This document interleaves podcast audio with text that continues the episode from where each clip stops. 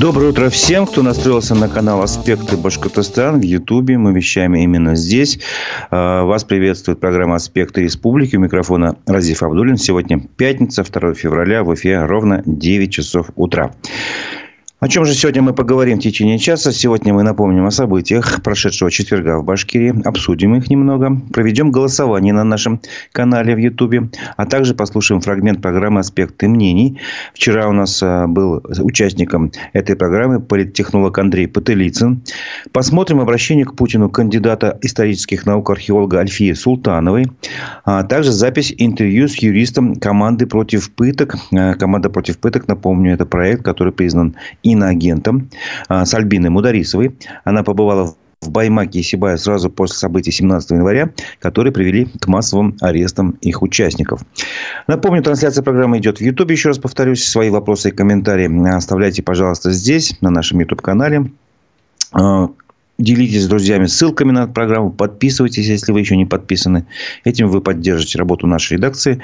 Подписывайтесь и на наш телеграм-канал «Аспекты Башкортостан», где вы будете а, в курсе повестки дня в течение всего дня, скажем так. Итак, давайте начнем обзор прессы. Еще 9 военных из Башкирии погибли в ходе специальной военной операции в Украине. С ними простились в последние дни. А, по открытым источникам наша редакция сообщила как раз о гибели этих девяти военных. 27 января в Гафурийском районе простились с Рамисом Рамазановым. 31 а января в селе Алкино-2 Чешминского района простились с рядовым Робертом Хакимовым. 31 января в Зианчуринском районе простились э, с уроженцем деревни Нижняя Бигберда Ильшатом Кадергулова. 31 января в деревне Бурангулова Давлеканского района проводили в последний путь э, ефрейтора контрактной службы Алмаса Мурзакаева.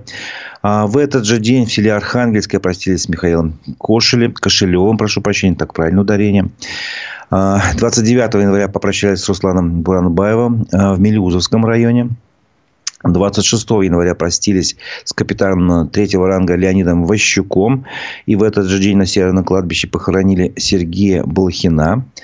31 января в Сибае простились с Ильнуром Сайфуддиновым. Ну, собственно говоря, это понятно, что не все сообщения, не все сведения э, о погибших не успеваем просто обрабатывать информацию. Но по данным на вот с учетом этих э, сведений на сегодня число погибших из Башкирии в ходе специальной военной операции достигло такой цифры, как 1377. Но гибнут люди не только э, в ходе специальной операции. Э, и в мирной Башкирии гибнут. Эм, все уже знают почти, ну, по крайней мере, многие наши слушатели, аудитория знает, что погиб Рифат Даутов. Э, говорят, что он погиб в автозаке, когда его задержали, доставляли к месту следования либо в больницу, но тем не менее погиб он в автозаке. И по факту смерти Рифата Даутова, погибшего в автозаке, назначена судебная медицинская экспертиза. Об этом сообщила э, его сестра Залия Ахмадеева, которая побывала вместе с адвокатом в Республиканском следственном управлении. И, значит, на своей странице ВКонтакте она записала такое видеообращение, где сообщила, что следователи заверили, что будет проведена объективная, доскональная проверка по факту смерти ее брата. Э, их ознакомили, ее и адвоката. Она побывала с адвокатом вместе. Э, с постановлениями и назначениями суд медэкспертизы и физико-химических исследований. По словам Залии Ахмадеевой, адвокат ходатайствовал о личном участии в таких процедурах в этих, а также представил экспертам ряд дополнительных вопросов. Ну, кто, например, не помнит, не знает, мы все-таки, наверное, напомним, давайте, о Рифате Даутове. А, ну, во-первых, говорят, что он вообще не принимал участие э, в акции событиях в Баймаке 17 января. Но попал в поле зрения силовиков 19 через день, когда в Уфе проходили так называемые народные гуляния. Вот он вроде бы там ожидал свою девушку на соседней улице возле телецентра. Ну, как-то попал в поле зрения силовиков. 25 а, января вечером в Зенчуринском районе его забрали неизвестные люди в неизвестном направлении, так рассказывали родственники. А уже на следующий день к родителям пришел человек из сельсовета. Родители, родители живут причем в Кугарчинском районе. И этот человек сказал, что вот ищут родственников, которые могут опознать Рифата Даутова. В этот же день его сестра в Уфе попыталась попасть в морг на опознание, но ее не пустили без следователя. И опознание произошло на следующий день, 27 января. Вот, вот такие, значит, данные. А этот факт стал значимым фактом в повестке в политической, в общественной жизни региона. И, разумеется, а, приглашая вчера политтехнолога Андрея Потылицына, наш э, мой коллега, ведущий Дмитрий Колпаков, не мог эту тему не обойти. И вот, собственно говоря, предлагаю послушать фрагмент программы «Аспекты мнения», где как раз и обсуждается в том числе вот эта ситуация. Знал ли Ради Хабиров 26 января о смерти Рифата Даутова? Он примерно 2 часа дня выступал на митинге концепции поддержки. Вот как раз он знал он в этот момент, когда выступал, или не знал? Вот это очень интересный момент. Давайте послушаем редактор ликвидированной радиостанции «Хамовской» Максим Курников предположил, что глава республики, когда пришел на сцену и когда выступал своей э, речью, видно было, что он такой взволнованный или даже какой-то напряженный, что он уже знал о гибели Рифа Даутова в этот момент. Курников говорит, когда пришла новость о том, что один задержанных мертв, я предположил, что его не очень уравновешенное состояние связано с тем, что он уже это знал, понимал, что ситуация развивается в том числе для него не самой по приятной спирали. Согласны? Да, безусловно. Я тоже готов предположить, что Хабиров знал, потому что у него, я думаю, что система сейчас оперативности информации и анализа вот по всем этим событиям налажена неплохо. Он понимает, что ему нужно вовремя и первым узнавать все вот эти, даже в том числе и плохие новости. Действительно, Хабиров выглядел очень неуверенно и очень неубедительно на сцене. Ну, собственно, в последнее время он вообще дергается, потому что а, Ради Фаритович привык к почитанию, уважению, чтобы все было ровненько, гладенько, приближенные улыбались, смеялись, а холопы плясали.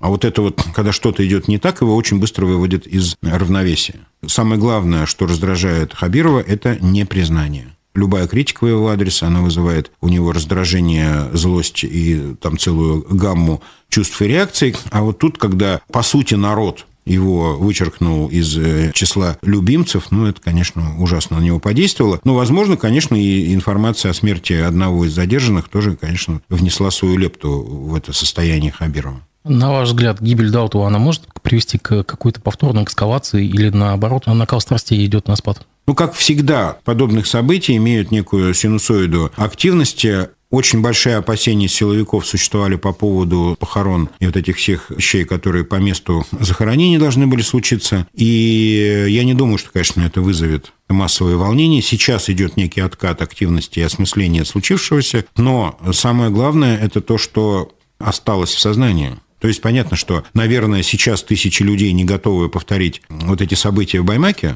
ну, то есть, особенно на фоне вот тех репрессий, которые сейчас предпринимаются. Но осознание ситуации и у многих изменение отношения как к региональной власти, так и к федеральной власти – это процесс, который сейчас идет активно. Также по Курникову небольшая цитата. В Башкирии сейчас вовсю раскручена машина пропаганды, и туда привлечены местные мегазвезды, ну, то есть это исполнители эстрады, такие как Элвин Грей, которого Курников сравнивает с Филиппом Киркоровым. И надо сказать, что действительно Ради Хабиров мобилизовал максимум звезд, и они высказываются против Фаиля Алсынова, против протестующих, а этот Элвин Грей сравнивает Алсынова с Гитлером.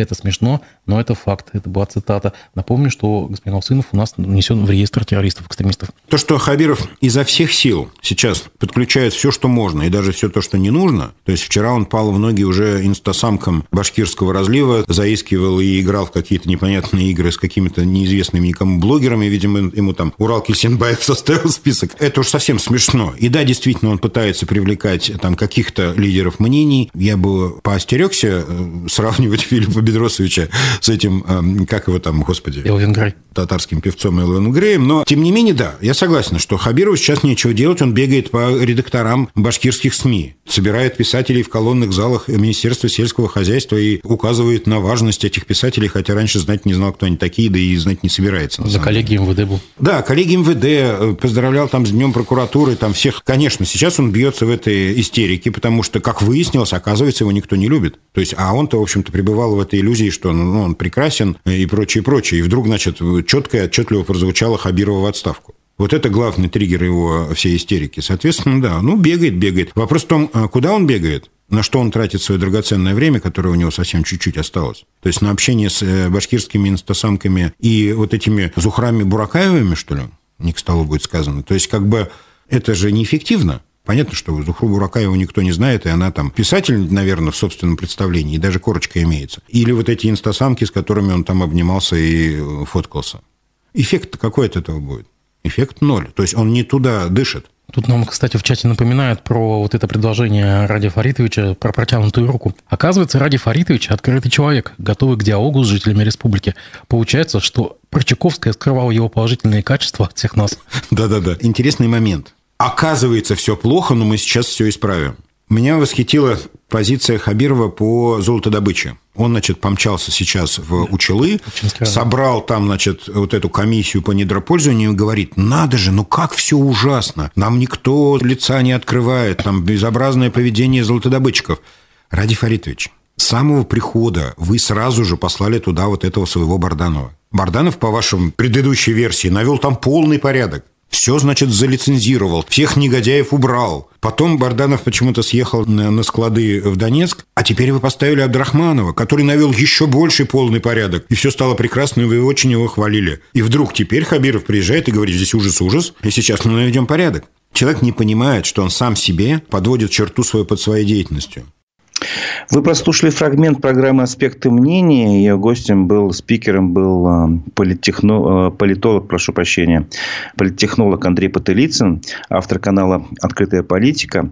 Вот. И достаточно интересное мнение он высказывает. И можете полностью программу с его участием посмотреть на наших площадках. Э, в Ютубе в том же, в ВКонтакте, в Одноклассниках, в Яндекс.Зене и в Телеграме. На нашем канале «Аспекты Башкортостана» вы можете просто послушать. Запись программы тоже там есть. Итак, очень интересная мысль, что постепенно так называемый глубинный народ меняет свое отношение к федеральной власти. Да, я думаю, что это вот вся события в Башкирии, в Башкортостане приводят к этому постепенно. Но, тем не менее, многие очень обращаются, свои взоры и надежды обращают в сторону а, так называемой верховной власти. Это вот верховная власть, это не мое слово выражение, это я взял из обращения а, кандидата исторических наук, археолога, а, дочери Неза Мажитова, известного человека в Башкирии, Альфии Султановой. Она записала видеообращение к президенту России Владимиру Путину. Об этом сообщила Пруфы. И теперь я предлагаю вам это видеообращение посмотреть. Но мы его немножко сократили, сразу предупреждаю. Это не полностью, это фрагмент ее обращения. Я уже не буду обращаться к радио Фаритовичу. Оно оказалось бесполезным. Вы свою порцию любви получили от народа на митинге 26 января. Надеюсь, вы очень довольны. Но для народа эта неделя оказалась очень тяжелой. В тот момент, когда проходил митинг в вашу честь, продолжались обыски, продолжались аресты прямо в этот же самый день, и уже появились первые жертвы. Сейчас я уже обращаюсь к верховной власти. В народе еще существует вера в батюшку царя. У меня тоже остались мысли о том, что верховная власть все-таки заступится за народ и пришлет независимые от республиканских властные структуры для того, чтобы проверить, что же на самом деле случилось в Башкортостане. Почему мы стали объектом репрессий.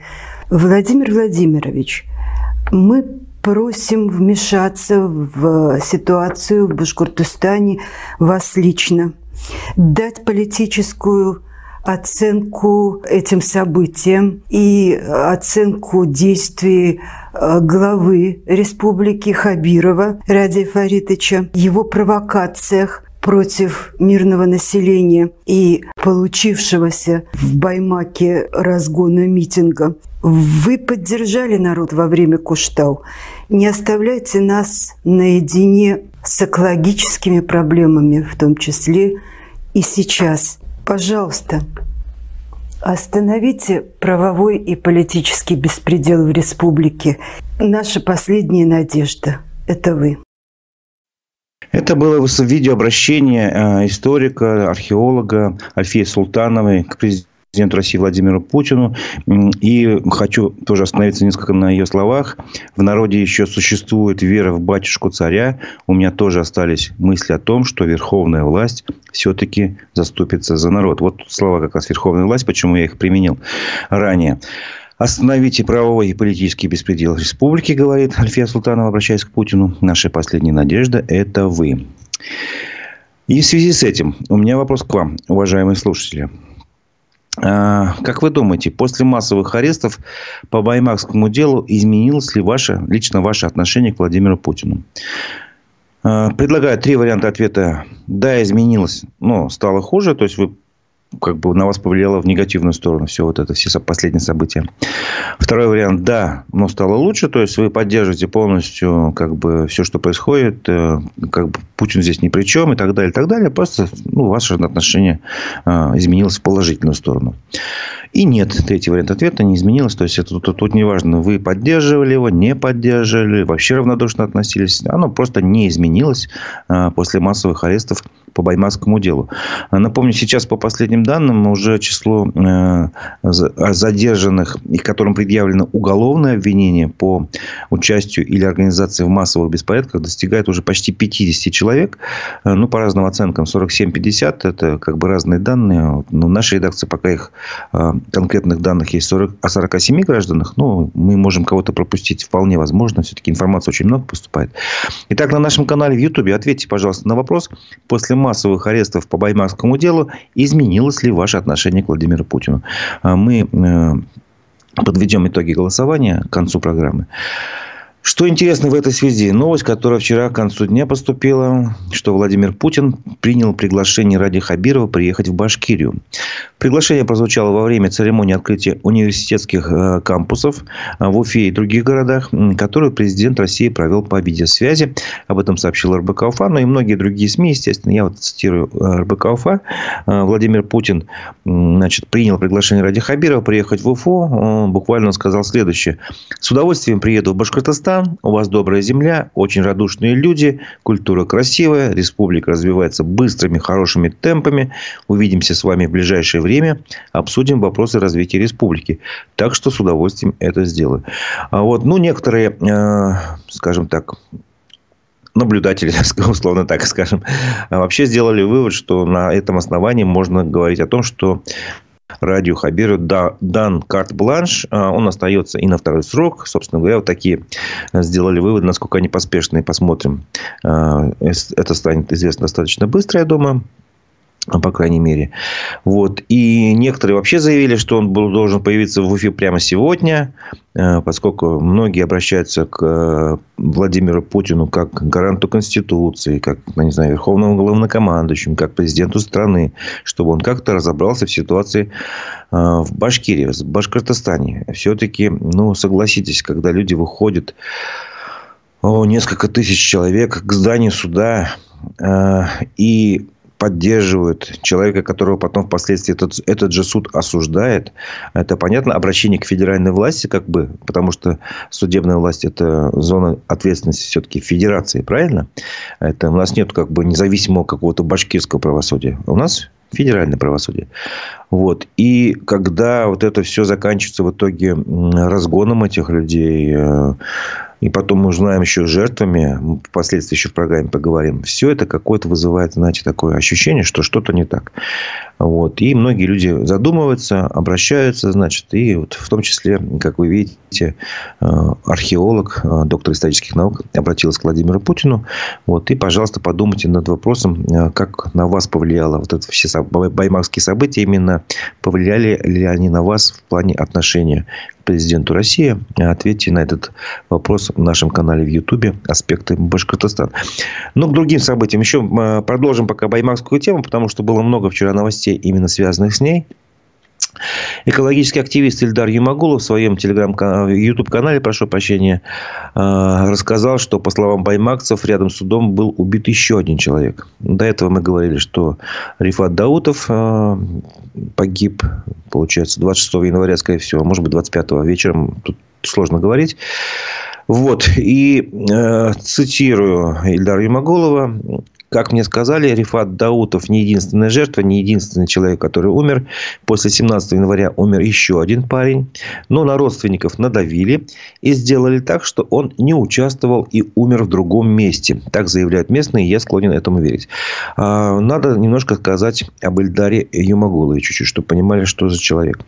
Во-первых, у него а, он из Урали, он экологический активист из Урали, и вот он на мой взгляд, взлетел в повестку дня 15 января, когда, э, кто помнит события в Баймаке, они были такие протяженные.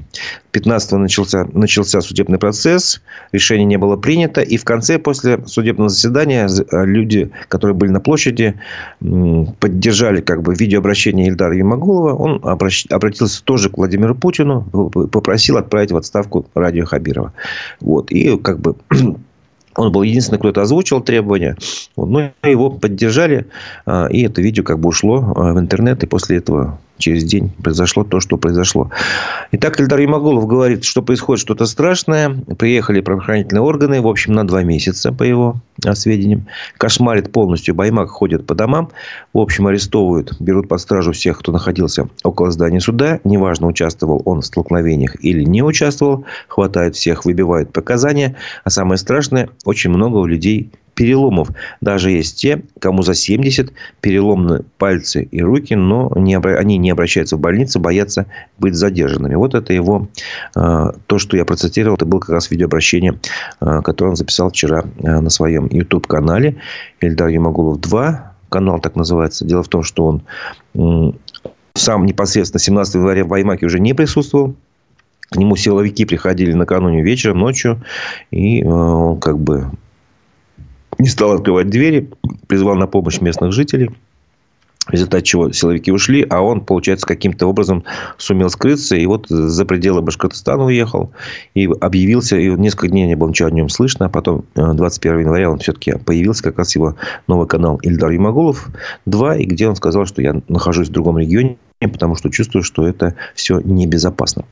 Продолжаю тему э, вот этих переломов. Об этом, кстати, насколько я помню, э, СМИ официальные тем более не сообщали.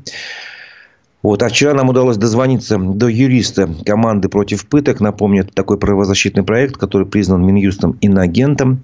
Итак, юрист этой команды Альбина Мударисова э, рассказала нам, что узнала в Баймаке и Сибай. Она побывала там э, три дня с 18 по 20 января, то есть поехала по горячим следам. И вот что она узнала. Давайте послушаем запись нашего разговора. С 18 по 20 января мы были в Баймаке, были в Сибае. Люди совершенно неохотно шли на контакт, боялись, были запуганы. Все знали, что приходят по домам и проводят обыски неизвестные люди. Нам удалось пообщаться с сотрудниками медучреждений, сотрудниками больницы, скорой. Выяснилось, что было очень много госпитализированных, много машин. Единственное, что люди отказывались называть свои персональные данные, прятали лица. Соответственно, медики провели этих людей как неизвестных своим документам, оказали им первую медицинскую помощь.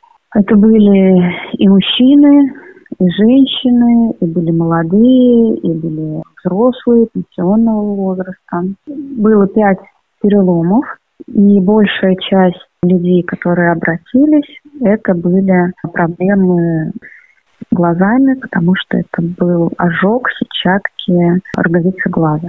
Цифра звучала, что было вроде якобы 18 пострадавших с одной стороны, 22 с другой. Примерно коррелирует с вашими данными? Я думаю, что пострадавших среди простых граждан было больше, потому что мне сказали о том, что привозили машины битком забитые людьми. Что касается сотрудников, то они приехали вечером, их было порядка 40-60. Сейчас у вас на сопровождении никого нет, кто, э, ну, скажем, обратился вот по поводу силового а, давления, испыток, избиений и так далее? Сейчас мы ведем работу вот на стадии получения заявления по Рифату Даутову, но они к нам еще не обратились, и они раздумывают по Диму Давлеткильдину. Супруга хочет обратиться, но нам нужно согласие самого Дима. Наш адвокат уже три раза ездил в больницу при СИЗО-1 города Уфы, но не пропускают ни нашего адвоката, не пропускают Грифулу Парова, который представляет его интерес в рамках уголовного дела. Это абсолютно незаконно, потому что человек каком бы состоянии ни находился, в каком бы режимном учреждении ни находился, конституционное право получить квалифицированную юридическую помощь, оно не отменяется ни при каких обстоятельствах. Адвокат поехал в прокуратуру. Прокуратура могла позвонить в исправительное учреждение, да, ну, как бы телефонным звонком это все решить. Вот. Но прокуратура отреагировала достаточно сухо. Оставляйте заявление, оставляйте жалобы, мы рассмотрим это был запись разговора э, с юристом команды против пыток э, э, Альбиной Мударисовой. Напомню, что команда против пыток – это проект, который признан Минюстом иноагентом. Вот. И я хочу акцентировать ваше внимание на, значит, на трех моментах – которые вот лично мне показались важными вот как раз в этом разговоре. Итак, Альбина Мударисова, во-первых, заявила, что было больше жертв пострадавших, чем официальные СМИ сообщали. То есть, напомню, раньше сообщалось, что 22 человека пострадало сотрудника правоохранительных органов. Она, э, по ее данным, людей было больше пострадавших силовиков, от 40 до 60. Вот. И э, гражданских было 18 пострадавших якобы.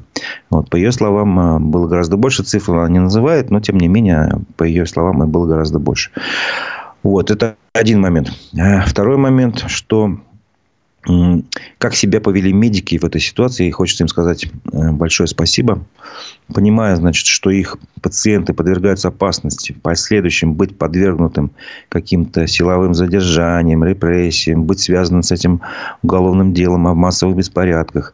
А, люди тоже боялись, и они э, скрывали свои лица некоторые и вот те, кто скрывали, медики не стали настаивать, требовать у них какие-то удостоверения личности и прочее. Записали их неизвестными, оказали помощь и отправили по домам. Спасибо еще раз людям. Человеческое отношение – это то, что сейчас может нас спасти. И третий момент юрист подтвердила, что, значит, э, адвокат этого проекта э, согласие супруги Дима Давлеткильдина хотел попасть э, к Диму Давлеткильдину в СИЗО, в лечебное учреждение, напомню, и три раза и не мог туда попасть. Трижды ему отказали в доступе. И по мнению совершенно, на мой взгляд, справедливому, как раз а мнению юриста тем более, это противозаконно. И прокуратура в этом особо а, не стала содействовать, насколько я понял. То есть, до сих пор а, к Диму Давлеткильдину его адвокаты попасть не смогли. По крайней мере, по данным на вчерашнее число, Вчера вечером я тоже связывался с другим адвокатом, Дима Давлеткильдин Грифулу Епаровым. Он так, э, короче говоря, так с ними не увиделся очно возможно, удастся в эти дни, неизвестно. Ну, а, собственно говоря, об этом мы поговорим э, дальше, о, о Диме Давлеткидине, потому что были новости и связанные с ним. Но напомню, что сейчас на нашем канале в YouTube идет голосование. А, прошу вас ответить на вопрос. После массовых арестов в Баймаке изменилось ли ваше отношение к Владимиру Путину? А, да, нет. И есть варианты «да, изменилось, но стало хуже», или «да, изменилось, но стало лучше». Вот. И, собственно говоря, хочу пару комментариев ваших про подчитать, потому что они показались интересными. К сожалению, э, у одного товарища ник совершенно нечитаемый. Просто его мнение прочитаю. После баймакских событий последние остатки надежды на более-менее нормальную жизнь России пропали. Полное беззаконие, полный беспредел. Это край. Люди, один говорит, следующий говорит, это еще не край, ребята, к сожалению, с чем я могу а, скорее всего, согласиться, чем не согласиться. Ну, и один товарищ говорит, что я давно отношусь к ВВП с недоверием, говорит порой гладко, но льет порой грязь на советское прошлое. И самое страшное тут то, что при возникновении напряжения он и его службы самоустраняется. Ну, насчет грязи на советское прошлое неизвестно мне, а сколько он льет, не льет. На самом деле, мне кажется, он, наоборот, немножко романтизирует это прошлое в плане а, восстановления территории Советского Союза, я думаю, как минимум.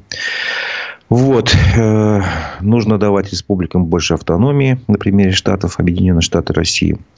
Возможно. Вопрос неправильно поставлен. Как может измениться отношение, если отношение раньше было уже хуже некуда? Возможно, некорректный вопрос поставлен. Но я, я же объяснил, ребята. Если не изменилось, так ответьте. Не изменилось. Вот. Да.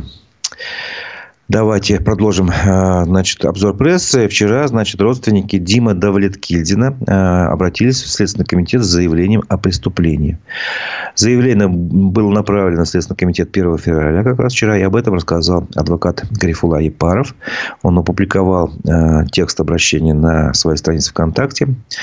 Собственно говоря, в этом обращении излагаются все обстоятельства дела, как Рима Давлеткильдина, Дима Давлеткильдина, прошу прощения, значит, как выяснилось, у него подтвержденный диагноз закрытый перелом поясничного и крестцового отдела позвоночника. Он находится в лечебном учреждении УФСИН на, в Уфе на улице Достоевского. И куда руководители вот этого э, учреждения категорически отказывают в доступе адвокатов, не поясняя причин, как делают вывод э, родственники, э, в целях дальнейшего укрывательства преступления против нашего родственника. Вот. Э, в ходе судебного заседания 31 января проходило судебное заседание по делу Давлеткильдина. Э, он э, сам участвовал по видеосвязи, и он заявил, что у него отнимается нога и болит спина. Он не мог сидеть из-за физических болей, он в течение часа стоял только на ногах. Вот. Боли в спине и заявил, что излечение ему дают только обезболивающие уколы, чего явно недостаточно для лечения и реабилитации.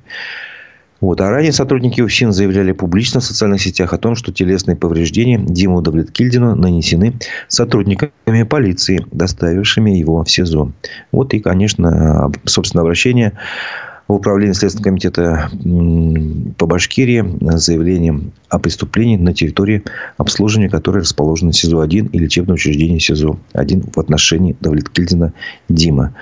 А, родственники просят а, определить наличие или отсутствие действий сотрудников полиции состава преступления и, ну, собственно, дать им ответ в установленные законом сроки. Вот. Э, новости про участников Баймарского дела в течение дня поступали, потому что в эти дни как раз проходит заседание по апелляционным жалобам, то есть жалобы на арест. Людей, допустим, арестовали. Э, суд первой инстанции, какой-нибудь советский суд, там, или э, Кировский районный суд, или Белорецкий, неважно. Э, их приговорил к задержанию до 17 марта. Кстати, знаковая дата до выборов президента России получается. Но это, видимо, совпадение. А, вот. И э, сейчас рассматриваются уже жалобы самих задержанных, их адвокатов э, на вот это решение первичного суда. Возможно, как бы при каком-то э, стечении обстоятельств э, суд может, и, в принципе, изменить меру пресечения на домашний арест, допустим, там, или на запрет на совершение определенных действий, то есть не связано с лишением свободы, тем более у многих семьи, многие э, единственные кормильцы и так далее, и так далее. Возможно, это, эти все доводы могут подействовать на суд, и вот как бы такая надежда есть. Ну вот, вчера было как бы сообщения, мы их, я их объединю. В, в общей сложности девятерым э, жителям Башкортостана, обвиняемым по Баймакскому делу, отказали в их просьбах. Их оставили в СИЗО. Могу назвать фамилии. Э, Раята Давлетбаева, Ахата Гибадулина оставили до 17 марта. Э, оставили, значит, до 17 марта также Ильяса Байгускарова, Велюра Сагадиева, Шавката Ульмазбаева, Буранбая Абошахмина, Фидана Исмагилова, Динара Акбалина и Альфинур Рахматулину. Что здесь можно такого еще добавить? Э, об обстоятельствах задержания становится в ходе этих э, судебных заседаний более известно.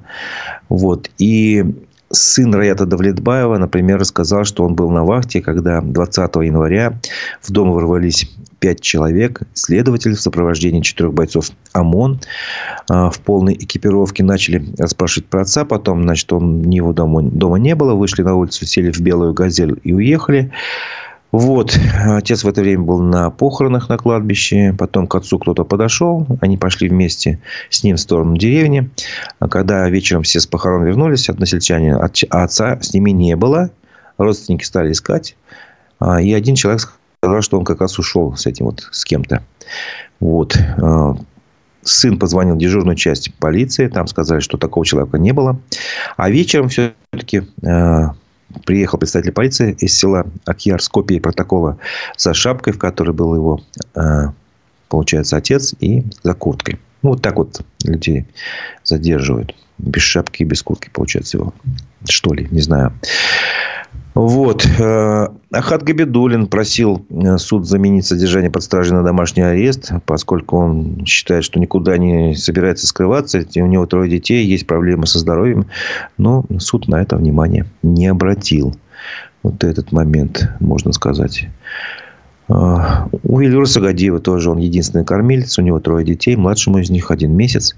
Помимо жены и детей, на его иждивении находятся пожилые родители. Мать инвалид второй группы. Прокурор посчитал, что Велюр Сагадиев может продолжить преступную деятельность, находясь на свободе. Хотя доказательств, из доказательств было такое видео плохого качества, на котором неизвестный человек замахивается в сторону полицейского и не ударяет при этом его. Вот, что еще? Ну, что еще? Альфинура Рахматуллина была задержана, ее тоже не отпустили.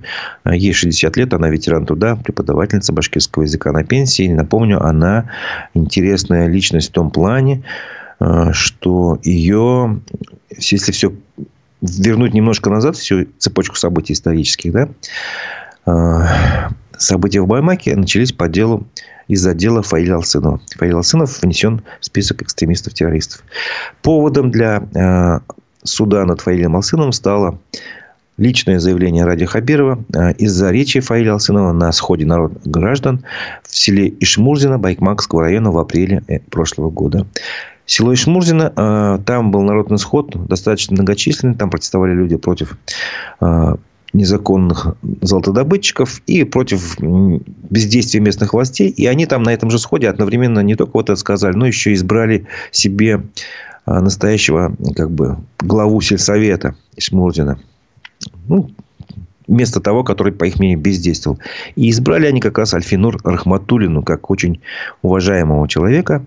Вот. Ну, это решение, естественно, в районе не признали, но тем не менее, я хочу сказать, что это такой, ну, на местном уровне, это лидер общественного мнения, я так полагаю, все-таки ветеран труда, и ей люди доверили бы, доверили бы исполнять обязанности э, председателя сельсовета в селе. Не каждому человеку такое доверяют. Вот. Ну вот сейчас она сидит в СИЗО. Другим новостям. В Баймакском деле появилось еще пять фигурантов. Я говорю, что по данным а, разных источников, судебных там материалов, а, есть группа в Телеграме достаточно информаци... А, такая информативная, называется «Поиск инфо по задержанным после Баймака». Там очень много сведений появляется. И ну, журналисты, естественно, раскапывают тоже. Вот поэтому на основании всех этих данных мы ведем такой реестр, список. И вот в нашем списке пополнился еще на пять человек. Кто же эти люди? Еще раз, Динар э, Акбалин. О нем я уже упоминал, что его э, оставили под стражей до 17 марта. Вот. Э, также появились сведения о Фатихе Ахмедшине, о Венере Яубасаровой. Их заключили под стражу до 17 марта Кировский районный суд Уфы. Вот. Про Фатиха Ахмедшина сообщила его жена еще дополнительно, что его забрали вечером 23 января из дома, увезли в Баймак, а сейчас он находится в Уфе. А, другая женщина, жена а, Ишмуратова Ильфата Рафаэловича сообщила, что его задержали, сказали, на 10 суток на административное правонарушение, но потом забрали в Уфу. А это стандартная схема. Сначала 10 суток дают, ну, какой-то срок, может быть, и 7 суток, и меньше, или больше административного правонарушения, а потом смотрят, а, ты же был в Баймаке, давайте мы тебе уголовное дело тоже предъявим. Э, и вот, возможно, он тоже в уголовном деле, тут как бы не до конца, но рано или поздно мы будем э, точно знать, но пока он в список участников вот этого дела все равно э, его вполне можно включить. Ну и также еще Велюр Сагадиев, о котором было сказано ранее, об этом сообщал, в частности, News, например. Вот, таким образом, по данным аспектам, число задержанных участников Баймакского дела составляет на сегодняшний день 47 человек. Напомню, один из них, Рифат Даутов, погиб в автозаке, хотя, ну, возможно, вообще не имел отношения к Баймаку. Но, тем не менее, он в списке в этом числится. А, двоих Дима Давлеткильдина и Айсувака Евгастина, по словам родственников, избили после задержания. Вот такие новости. Ну и, видимо, уже завершаем баймакскую тему. Нет, еще не завершаем. Еще пару новостей с ней связано. А, важная новость. Фаил Алсынов а, сам написал второе письмо из заключения. Его опубликовали многие СМИ, в том числе телеграм-канал Эхо ФМ. Письмо было написано на башкирском языке. Ну, вот, э, в принципе, его перевели. На нашем телеграм-канале тоже полностью опубликовали. А, Фаил Алсынов, напоминаю, кто забыл, внесен в список экстремистов и террористов. Ну, он, в общем-то, рассказал, что самое плохое, что это он находится под охраной. Вот. Ну, как бы, тем не менее, он выразил слова поддержки, благодарности всем, кто его поддерживает. И принес свои извинения тем, кто был арестован 16, 16 января и по сегодняшний день его родственник, их родственникам. Когда я услышал, что арестовано более 100 ребят, мне стало плохо. Цитирую его слова. Ночи проходят без сна. Самое сложное, не могу ничем помочь. Э, боюсь, как бы не угасли поднятое сознание, сплоченность, мужество моего народа. Друзья, не оставляйте в стороне арестованных ребят, сестер. Протяните ту посильную помощь, которую можете. Желаю каждому из вас терпения и душевного спокойствия. Вот такие э, значит, слова э, написал Фаиль Алсенов из заключения. А, а тем временем поддержку жителям Башкирии оказывают не только в самом Башкортостане, но и в других регионах. И об этом свидетельствуют тоже новости, которые вчера стали известны. Например, в Казани задержали девушку за поддержку народных сходов в Башкортостане. Об этом сообщает Росньюз. Судья Вахитовского районного суда признал виновной Лилию Калимулину за якобы организацию массового мероприятия. Ну, по информации местных каналов силовиков, она сама родом из Башкортостана, и она в своем где-то там в соцсетях написала призвала пройтись экскурсией протеста по Кремлю. Вот ее арестовали на 8 суток. А есть еще другие регионы. Об этом вот мой коллега Дима Дмитрий Колпаков подсказывает. В Сургуте осудили двух жительниц за несогласованный митинг в поддержку башкирского активиста Фаиля Алцинова. А женщин обязали выплатить по 20 тысяч рублей штрафа. Вот, собственно говоря, это как бы такие примеры. А, ну, ранее я еще помню в эфире с Максимом Шевченко я упоминал о том, что есть голоса такие, знаете, я не знаю, как к ним относиться. Но, собственно говоря, вот сегодня, по крайней мере, в Москве тоже что-то намечается. Там какая-то акция протеста. А, ближе к вечеру, видимо, будет понятно, что там на самом деле происходит. Вот то, что Башкирию как бы начинают узнавать, а, к сожалению, не по достижениям, вот по таким событиям. Напомню, что на нашем канале в Ютубе идет голосование. Прошу вас ответить на вопрос. После массовых арестов э, в Башкирии изменилось ли ваше отношение к Владимиру Путину? Три варианта ответа. Вот. Э, и, короче говоря, итоги голосования подведем э, позже. За Путина в моем окружении голосует процентов 90, как повезло нам с Путиным. Есть и такое мнение в нашем чатике. А, бабули Рос, Росгвардии, бюджетники его аудитории, то не по своей воле, это и другое как бы сообщение.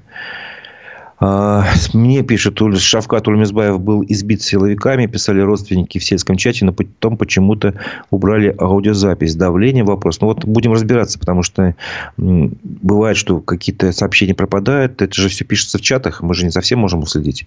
Поэтому, если вы видели, то что-то можете просто присылать к нам а, ну, в телеграм-канале, например, вы можете, у нас там есть тоже чат, можете там написать, что вот конкретно какой-то факт, если знаете, знаете контакты родственников, мы просто на них выйдем и спросим. Так что давайте вместе будем выяснять обстоятельства. К другим новостям. Верховный суд Башкортостана отказал больному активисту Рустему Мулюкову в освобождении. Рустем Мулюков внесен в перечень экстремистов-террористов. А, но он инвалид первой группы и получает гемодиализ. И его заболевание входит в перечень, который позволяет суду освободить человека от пребывания в местах лишения свободы. Но, тем не менее, 31 января Верховный суд Республики рассмотрел жалобы, которые подали СИЗО-1 Уфы, Рустем Мулюков и адвокат Радик Латыпов об освобождении активиста от наказания в виде колонии на основании тяжелого заболевания. Судья Абдульманова не удовлетворила жалобу, сообщает Росньюз. А, обращу внимание, что здесь э, с жалобами в суд обратились не только сам э, Мулюков и его адвокат, но и СИЗО-1. То есть, понимаете, в чем дело? Интересно, да, момент? А в настоящее время Рустема Малюкова этапировали ВК-29 в Пермском крае, откуда его трижды в неделю вывозят на скорой э, в сопровождении охраны и тюремного врача на гемодиализ в гражданскую больницу. И в этот момент вся колония остается без врача. А, его мать Рустам Мулюкова заявила а, журналистам, что у него страдают головной мозг, сердце, костная система и печень. И он в таком состоянии уже 7 лет с гемодиализом. Судьи без стыда и совести оставляют его в местах лишения свободы. Он что, кого-то убил, задает риторический, риторический вопрос. А, мать Рустама Мулюкова изнасиловал, ограбил страну, у кого-то копейку взял, человека с таким диагнозом держать в местах лишения свободы. Сами сотрудники колонии, ну, тут, видимо, не колония, а СИЗО, подали иск, чтобы его освободили, несмотря на это было отказано. Вот. И я понять не могу, какая была необходимость оставить ребенка в колонии, заявила изданию мать заключенного. Ну, надо еще добавить, что э, Рустема Мулюкова признали виновным по статье об участии в экстремистском сообществе э, и приговорили к двум, двум с половиной годам лишения свободы. Вот. Э, он, его, он же был одним из двух фигурантов дела Лилии Чанышевой. Лилия Чанышева тоже внесена в перечень террористов-экстремистов. И вот как бы его осудили надо просто про это знать.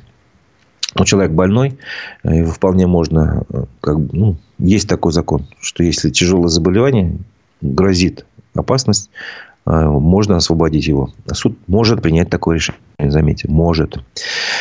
А другие новости. Судебные в Екатеринбурге начались слушания по делу уфимских марксистов. Так называемый марксистский кружок был в Уфе. Вот, на данный момент прошло два заседания. Одно из них ушло на зачитывание обвинения, сообщил МКСЭД. Защита объявила отвод старшему помощнику прокурора, а также призвала вернуть дело на доследование. Однако ходатайства были отклонены судом.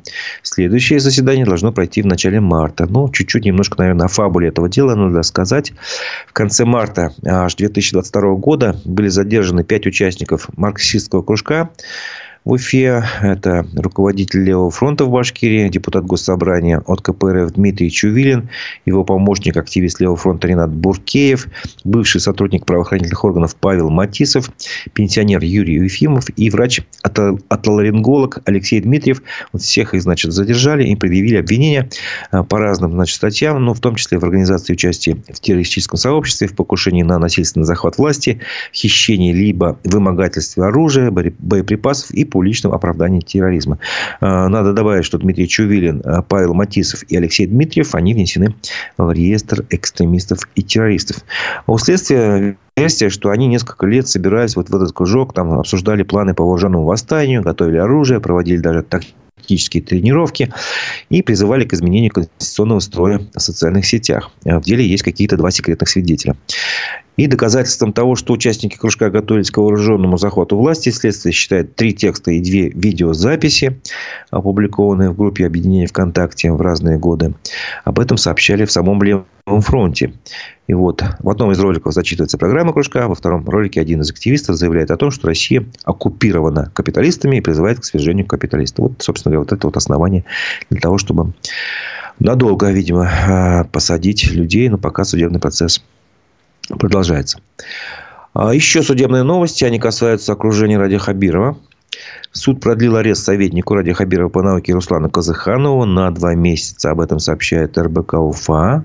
Советский районный суд конкретно продлил ему арест до 6 апреля. А, это Казаханов, бывший гендиректор Центра стратегического развития науки высшего образования и инноваций. Его подозревают в мошенничестве в особо крупном размере.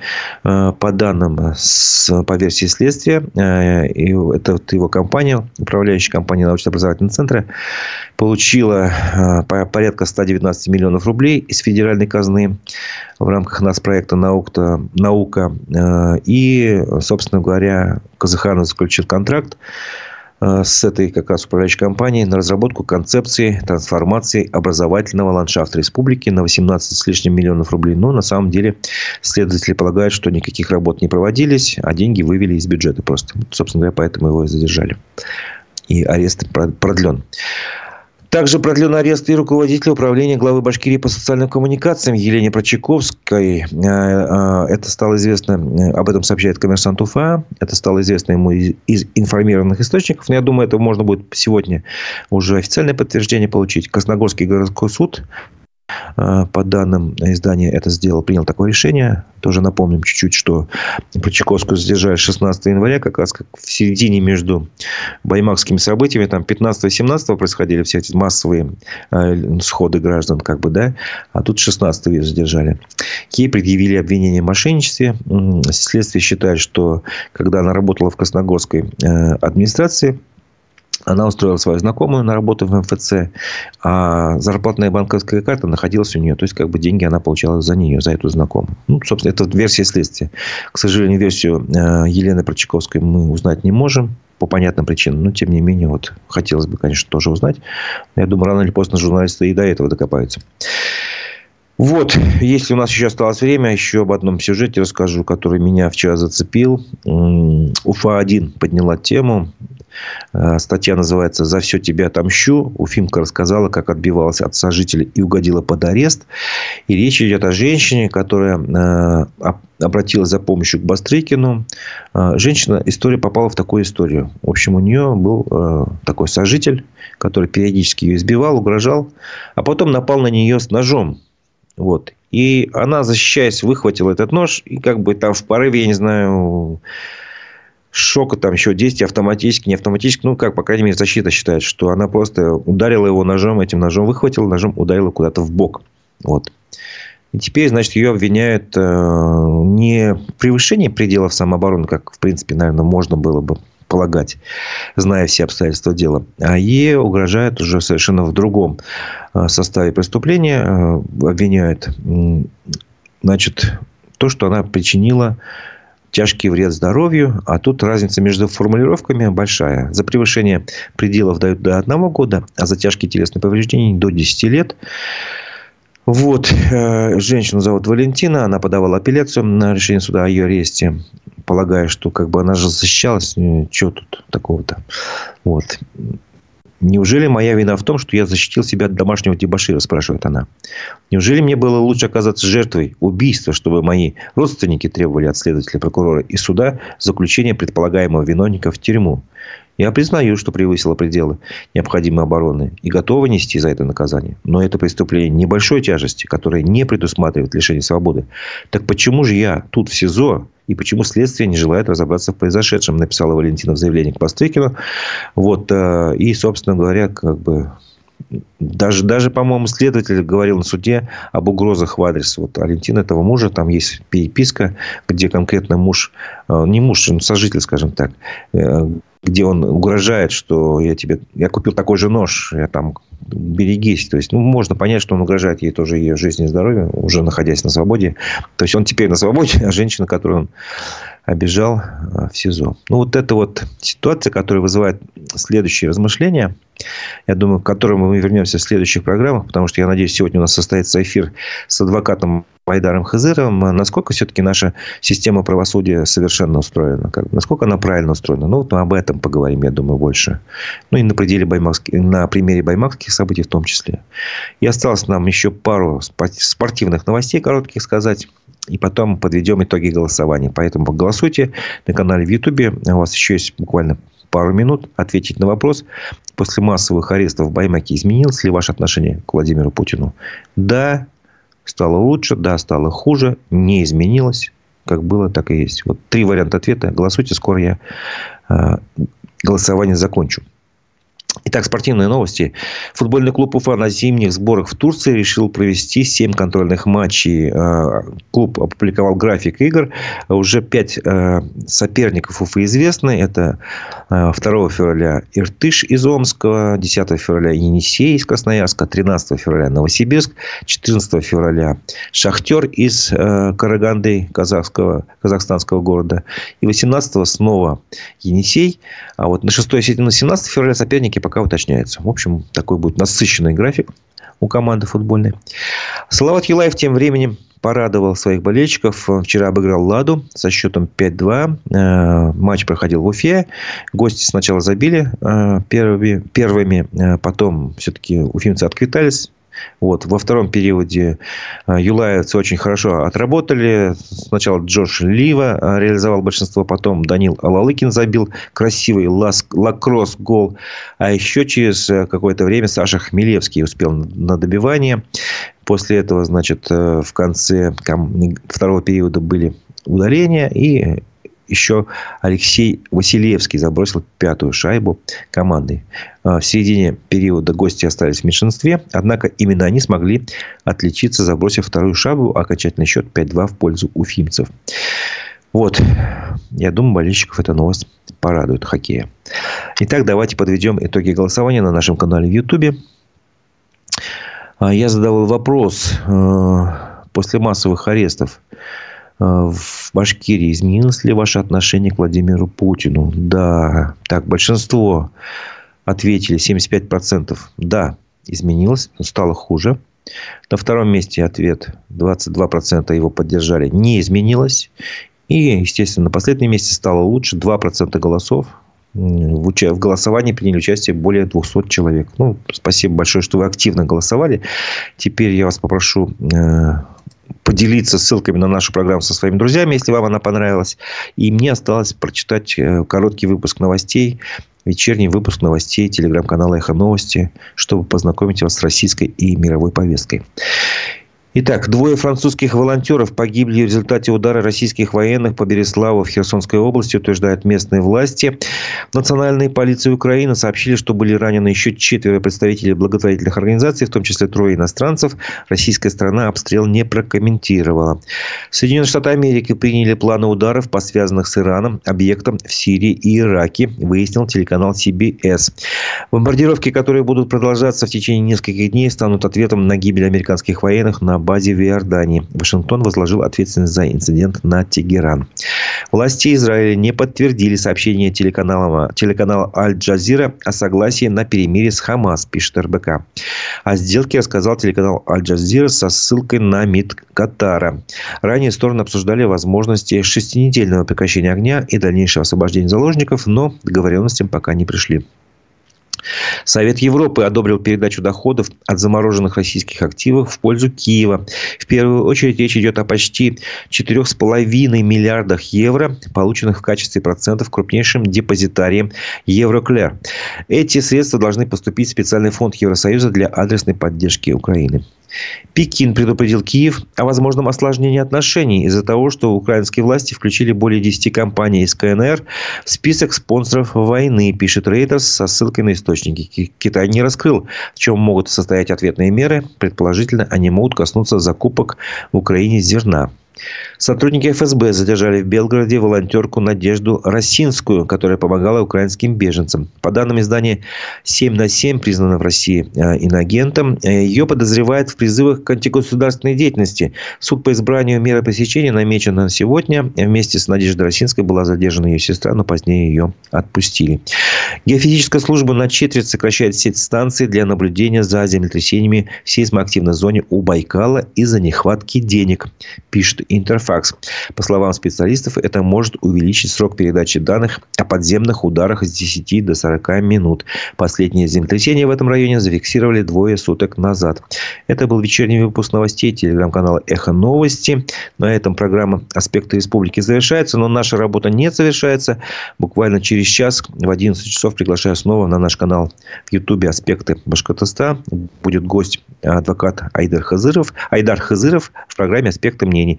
А через час еще в 12 часов начнется программа «Аспекты городской среды». Вместе с экспертом Олегом Арефьевым мой коллега Дмитрий Колпаков обсудит проблемы городской жизни. Вот на этом наша программа завершена. У микрофона был Разиф Абдулин. Я прощаюсь с вами. Всего доброго. До новых встреч в эфире.